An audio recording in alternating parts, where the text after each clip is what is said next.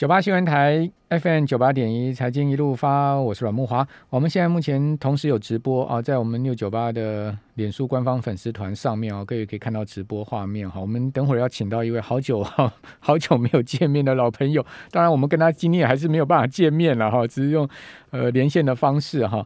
那在跟他见面之前呢，好，我们讲昨天有跟大家讲那个布兰森呐，好，不是呃自己啊这个很勇的哦去了这个太空吗？好，这个维珍银河的老板，好，大家期待这个股价哈在成功太空游之后呢，可以再大涨啊，但没有没有没有想到股价是大跌了十七趴，好，收盘维珍银河的股价暴跌啊，哦，为什么呢？因为成功的到太空啊，呃，一游之后啊。他就马上宣布说要增资了，要跟市场要钱，而且要的钱还蛮多的哦，要五亿美金啊！哦，那市场心都忍了，说哇，你这个呃一成功，马上就要跟市场要钱，要增资，好，所以呢，大家不买账，好，这个股票就大跌了，好，那这也是告诉你，就是说，呃，这种资本市场的一个现实了，哈。好，那我们今天要来跟老朋友见面，就是季红仁季老师，好，在大陆跟我们连线啊，季老师您好。哎，木华好，各位投资朋友，很久不见了，晚安。真的很久不见了，季老师，您这这次在大陆停了多久啊？哎呦，十一个月了，十一个月。我我听十一个月，我听朋友讲说你在大陆现在是游游山玩水，走走遍各地啊，是真的吗？没有啦，学校上课啦，当然就是呃闲暇时间，当然会去其他地方稍微看一下吧。看看这边的一个人呃人土风情吧。OK OK 好，那当然呃有机会在这个大陆各地旅游啊，拍拍照也是好事了哈。因为呃整个现在目前大陆的情况也是蛮开展的了哈。好，那当然大家关注就是说上周末人行降息啊，这边要先请教季老师，这个呃人行为什么会突然降准啊？而且一降降了零点五个百分点，好，这个您的观察。方向在哪儿呢？其实我们可以思考，它是降低所谓存款准备金率。对，那如果经济状况好的话，其实应该不用用到所谓的货币政策，嗯，或是所谓的财政政策，是货币政策。对，它其实不用更到用到其他政策。那我们从比较负面的方式去思考的话，可能经济状况遇到一些些的瓶颈。嗯，哦，然后。从正面的方向去思考的话，其实中国大陆的经济前景其实还算不错的。嗯，因为中国大陆的那个什么存款准备金率，在成熟国国家当中去做比较，它的存款准备金率是相对偏高的。是，所以它有很大的一个调降的空间。对，最主要目前来看，我认为它并不是货币政策转向，嗯，不是要转向所谓的宽松货币政策，并不是。嗯哼，它这次的。用意是要让以前的所谓的金融体系这些银行，嗯，诶，借新还旧，嗯嗯嗯。之前我们知道前两年有很多的便利贷，对，什么麻辣粉之类的，是。哦，这种各种便利贷可能在未来一段时间要到期的，对，啊，偿还这些的一些这些旧的债务去做替换的动作，嗯嗯。啊，那我们要看说这个存款准备金率。准备金率到底会有多少的资金可以外溢出来到市场上？对，然后外溢出来到市场上的话，是流到所谓的实体经济，或是又回到所谓我们的金融市场，或是我们讲的房地产。嗯哼，嗯哼，大家比较担心又流到房地产市场上面去。是，好，所以这是我们未来一段时间要持续观察它的资金的一个流向，嗯，哦，才知道说未来的一个情形大概会往哪一个方向去发展。是，因为它。这次呃降降准两码哈，零点五个百分点哦，呃，总共释出的资金超过一兆人民币嘛，这个量其实蛮大的嘛。好，那现在市场观察就是说，它会不会是一个波段降准的开始呢？还是您觉得它有点像是呃去年也是年初点放一次就就停了啊？您您觉得是一个波段还是点放一次呢？我们刚才讲说，它的一个存款准备金率相对偏高，所以它有很大的调降的空间。嗯，然后它的一个呃政策的思考方向其实好像有些改变。本来它是几乎是不放水，嗯，目前来看其实是它慢慢有在放水，那我们刚才讲说放水之后，这些资金会流到哪里去？这是我们去观察的。嗯嗯。那我们现在去评断的话，可能在今年的下半年，再一次降准的几率应该并不是很大。嗯。我们要看它的经济恢复的状况怎么样，那我们再去做适当的评估。那我们讲说这些资金流到哪里去？我们刚才讲的实体经济，实体经济目前来看，大的经济体好像。还没看到迹象，因为才短短几天时间。对。然后会不会到房地产？这我们观察的一个现象，就最怕到房地产上面去。嗯。另外我们要看就是说，金融市场是，金融市场其实是有这个迹象，连续九天我们看到上海、深圳的成交量已经破兆，嗯，啊，一兆人民币。嗯哼。那这是不是有一些预期现象？它是不是要引导资金？到所谓的资本市场，这也是我们要去观察的。那我个人研判啊，这个中国大陆的一个经济状况其实还在可控的范围之内，所以它并没有立即需要去做持续降准的动作。它这次动作其实是为了我们刚才讲的借借新还旧的一个一个变通一种方式吧。嗯嗯，对，好，呃。这个现在目前看到的一些领先指标显示，大陆的经济有降温的情况。不管财新的服务业制造业 PMI，或者是说国家统计局的服务业制造业 PMI，都呈现一致性的往下滑。您觉得这个下滑的势头，呃，会因为这次降准而呃获得这个舒缓吗？暑假到了，暑假到，暑假到的时候，其实呃，在市场上的消费普遍来讲，会有一些。回温的一个状况啊，那这个 PMI 也好啊，或是我们的 CPI 也好等等，它就是一个波动的现象啊。那是不是能够在这边这个值稳啊，维持在这个龙虎指以上？嗯，那就是我们要看看这个暑假这一次这样整个包括暑假的大家的一个状况。比如说我我这段时间我跑了几个地方啊，其实每个地方其实都是人满为患。嗯嗯嗯，你搭飞机飞机都客满了。嗯。你坐高铁，高高铁其实也都是客满。嗯嗯。对，那我们也去参观了一些所谓的开发区，哦，参观了一些上市公司啊，它的状况，包括你现在看到某一些公司，它的推出的半年报的状况，嗯，其实还不差。嗯嗯嗯。哦，还不差。嗯。哦，那其实这个经济现象哈，波动其实是蛮大的。这个有些时候我们短时间看不清楚，哦，一段时间之后我们才看清楚未来的趋势。好，那地产价格的情况呢？目前来讲有点蠢蠢欲动，嗯，哦，有些地方，那你就看地区都可以去嘛。那就我们就是说担心资金市场上也有担心资金会这个跑到所谓的这个房地产市场上来，但是房地产市场现在面临到蛮大的问题，现在空屋率其实蛮高的，嗯，哦，你看到其实，在我们几个大的地产公司，它的资金的压力。对，其实不小。对，哦，那当然这次的一个降准来讲，对他们可能借金还旧，其实可以稍稍的缓一口气。哦，那缓一口气的以后的状况，其实短时间我们坦白讲不是那么清楚。但是我们看到某一些的房地产地产的价格，啊，我们讲股价，其实有在反应，啊，在走强。啊，它走强是短时间的或者持续性的，那这个我们要观察，还是要观察，没有办法。好，那因为市场有另一说法，就是说这次的降准主要是要去救一些呃这个企业债务的问题，好，就是让这些呃企业债可以得到呃银根上面的舒舒缓了哈。比如说紫光，因为紫光已经被债权人申请破产重整了嘛。那今天的最新的消息是，阿里巴巴跟中国国营企业正在考虑买下紫光部分的股权哦，哦，金额达到五百亿啊，哦，这个可能性多高呢？紫光。呃，现在目前看起来负债有超过千亿人民币。好，另外还有一个大问题就是中国恒大。好，您刚刚讲说一些地产公司啊，资金很紧啊。哦，中国恒大恐怕会是其中之一，因为中国恒大高达三千亿美元的债务，这不是开玩笑的，这是天文数字啊。哦，那中国恒大的老板许家印，我看到新闻也最近被约谈嘛。哦，那您觉得像这些企业债务的问题，会会会是一个问题吗？应该是个问题，啊，应该会是个问题啊，所以我们说为什么这个有很多是为了借新还旧啊，偿还这债务的一个问题啊。那我在两三个礼拜、三个礼拜之前去厦门，就呃参访他们的那个半导体的一个开发区、实验园区了啊。对，其实他们在这段时间其实是蛮在扶持半导体产业的啊，重点产业、重点发展。嗯，对，重点发展啊，因为他们现在在发展第三代的半导体啊。嗯那紫光其实是他们的标杆的企业之一。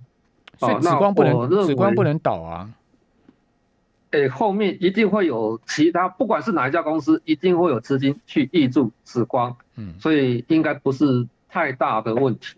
是啊，那你看它这段时间哦，呃，半导体的一个股票，在这一个月来，其实走势都蛮稳健、蛮强势的。嗯嗯嗯。啊，除了这个这几天，就是因为紫光的问题，哎，半导体的股价哎稍微做修正。对。但是你会回头看看哦，这些公司在这一个月以来，嗯，股价半导体相关领域的股价其实都很强，嗯，哦，都很强。那很强有可能是市场的因素啊，因为半导体未来的需求其实是相当有想象空间的，是，哦，包括欧美，包括台湾，包括你说韩国，包括中国大陆半导体相关题材，因为未来万物皆可连，嗯，什么东西，包括家里的小家电，通通会用到所谓的半导体，新能源车都会用到半导体，嗯哼。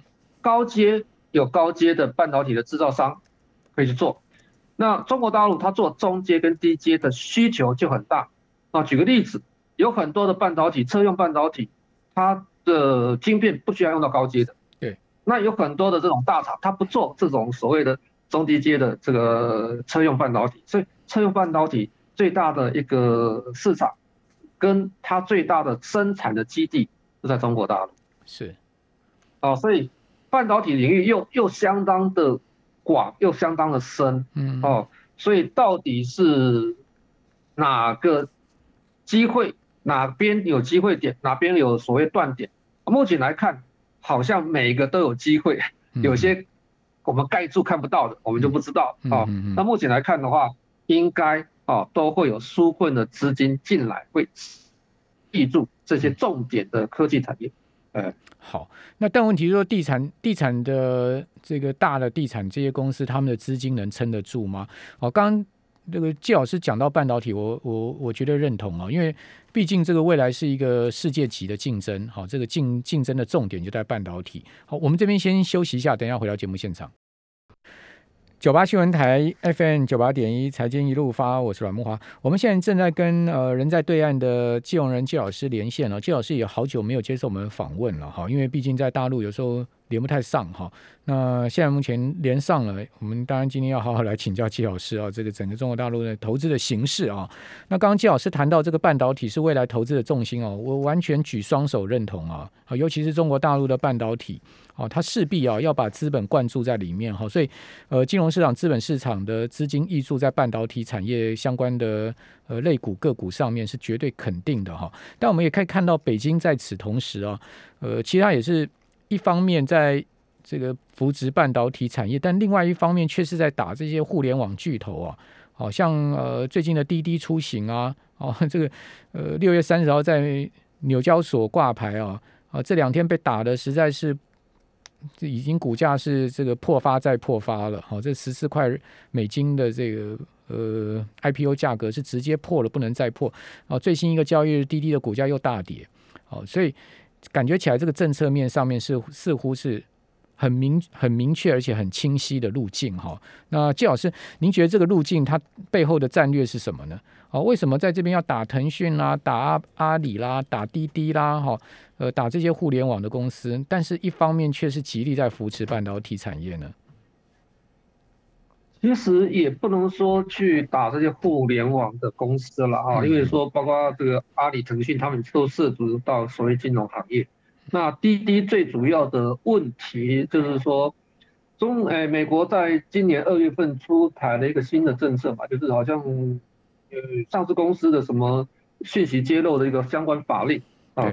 那中国大陆是比较担心说，这个所有的这个滴滴的客户的这种所谓信息资料，那会透露到美国啊，被被市场上披露出来啊。所以在这边他对这个滴滴其实。有一个压抑的一个策略，那最主要滴滴上市最主要是后面大股东啊，因为很多外资的股东哦，投资滴滴时间是很久啊，他资金总是要变现，要套现，那你要变现的话，最对，你要套现的方式就是上市最容易套套现啊，没错，他他的时间点选择的是蛮尴尬的，是在中国大陆的那个所谓建党一百周年之前偷偷的上市，那时间点就是是蛮尴尬的啊，所以呃被。被他们盯上啊，网信部盯上啊，所以很快就出台了一些政策，啊，出台一些政策啊。那我个人认为说，其实这个腾讯啊，或者是这个阿里，因为真的是太大了，他们掌握太多个人的信息资料，嗯嗯，就像 Google，哦，你说脸书有没有掌握个人客户的信息资料？都有，嗯。但是如果他们是在这个美国啊，比如说这个阿里巴巴、腾讯在美国。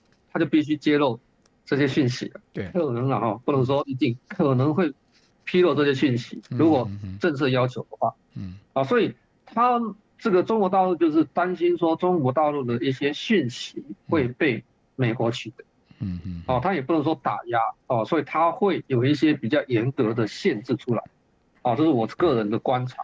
那在美国，当然滴滴是是。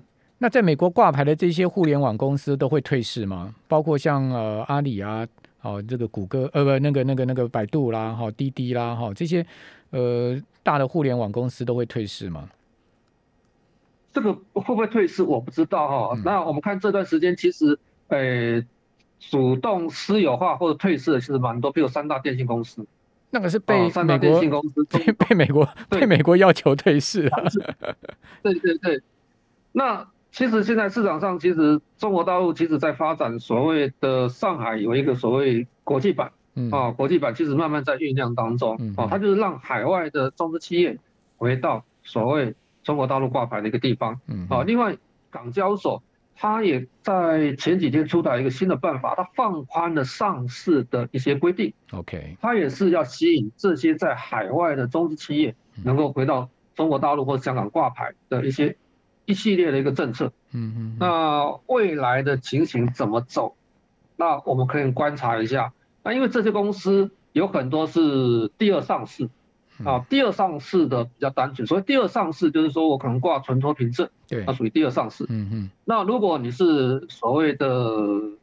第一上市的啊，第一上市就会比较复杂一点，因为你私有化的过程啊，就下市的过程会稍微久一点。嗯嗯。哦，存托凭证当然就比较单纯，会比较快一点。嗯。那就我们要后面再观察啊。那未来因为中美打这个所谓的贸易战啊、金融战啊、什么电子战啊、货币战，其实未来会有更多类似的事情发生。嗯。啊，这个没有办法啊，这个两大国当一个国家。面临到另外一个国家挑战的时候，当然就会抑制啊后面的跟随者啊，希望他能够延缓超车的时间嘛，没有办法。啊不过习呃这个习习拜可能会在十月会面嘛？现在目前看到的这个趋势当中哦，嗯，对，因为美国一直想要找中国大陆谈，美国的国内的经济状况其实没有想象中那么好。除了它的股市一直涨之外，嗯，那股票之所以一直涨，是因为它一直发行所谓的货币，无限制的 QE，嗯嗯嗯。但是现在面临一个状况，它的 QE 会不会造成所谓的通货膨胀？嗯，大概昨天大概中国大陆也有一个讯息出来啊，这个变相承认中国大陆在这段时间输出所谓的通膨，嗯，以前都是输出所谓的通缩啊，因为价格都很便宜，对，那这段时间开始输出通膨。对。啊，输出通膨，因为大家想到一件事情，我拿到美元，但是美元持续在贬值，嗯，它变得不值钱，嗯，但是我卖给美国的是货真价实的货物，嗯，包括原物料也好，包括我实体的这些这个民生必需品，嗯，都是一样，对，哦，这种货真价实的货物换你一个可能贬值的货币或是一个借据，嗯哼，所以在这个情况之下。大家都有想到这个问题。那你说这段时间所谓的一个货运航运很很热络，最主要是因为这个所谓的一个碳中和的一个题材。嗯嗯。啊，碳中和题材啊，所以在这个情况之下，美国持续 QE，它会胀死，就通货膨胀会胀死。对。它不 QE，它会渴死。嗯哼。市场资金流到的所谓的存款银行体系去了，嗯，那流到所谓的债券跟所谓资本市场，那资本市场没有办法一时无限制的涨，流到什么地方？虚拟货币，虚拟货币有些资金出逃了，流到什么？房地产，美国房价涨得一塌糊涂，嗯嗯，所以在这情况之下，美国的通货膨胀其实是蠢蠢欲动，嗯嗯，它必须找一个。大国来谈这些问题，解决他的问题。嗯嗯，那解决他问题，他会跟全世界输出同盟，我们大家到时候会跟着买单，没有办法。嗯，那唯一比较属于这个资金体量比较大啊，就剩下中国大陆。嗯，哦，所以他会急着跟中国大陆谈，他的酝酿一些所谓的气氛。哦，当然就会有一些牌打出来。哦，比如说前几天。他讲说怎么样怎么样，台湾怎么怎么样这个议题，对那个那个那个很刻意了，那个很刻意的。哎，这美国国务院接美国国务院接连两个动作都非常刻意嘛。啊，就是在在在铺排了，在在在在习拜会前铺排了嘛。对，有很多动作哦，包括他对中国大陆的这个所谓的一些呃企业，他又做了一些设限制，嗯，这都是在打牌。在会谈之前，他先出牌，他他他怎么谈？他的那个他的牌路很多啊，对不对？哦，大国博弈本来牌双方的牌路都很多啊。对，双方都很多牌。嗯，哎，那到时候怎么跑画 l u g 怎么怎么去 去最后摊牌？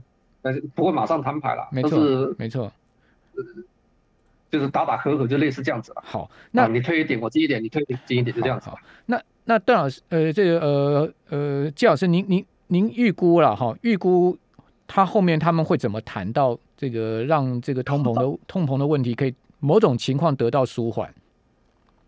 这个很难解决，嗯哦，现在这个全世界都莫内修的问题啊，这个很难解决啊，这不是我们这种平常会想得到的，它需要大智慧啊，真的是没办法。现在就是撤销关税吗？有可能有有没有可能把美中之前拜登呃川普的那个关税某种情况撤销一些，好，或者说呃减少一些？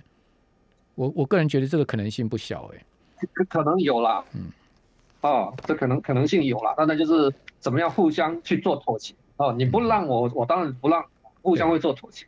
嗯嗯嗯，好，那回到妥协程度怎么样？这个不挂一起。对，好，那那最后回到投资的角度，呃，下半年的 A 股形势跟港股形势，呃，包括投资的板块重心，您的建议？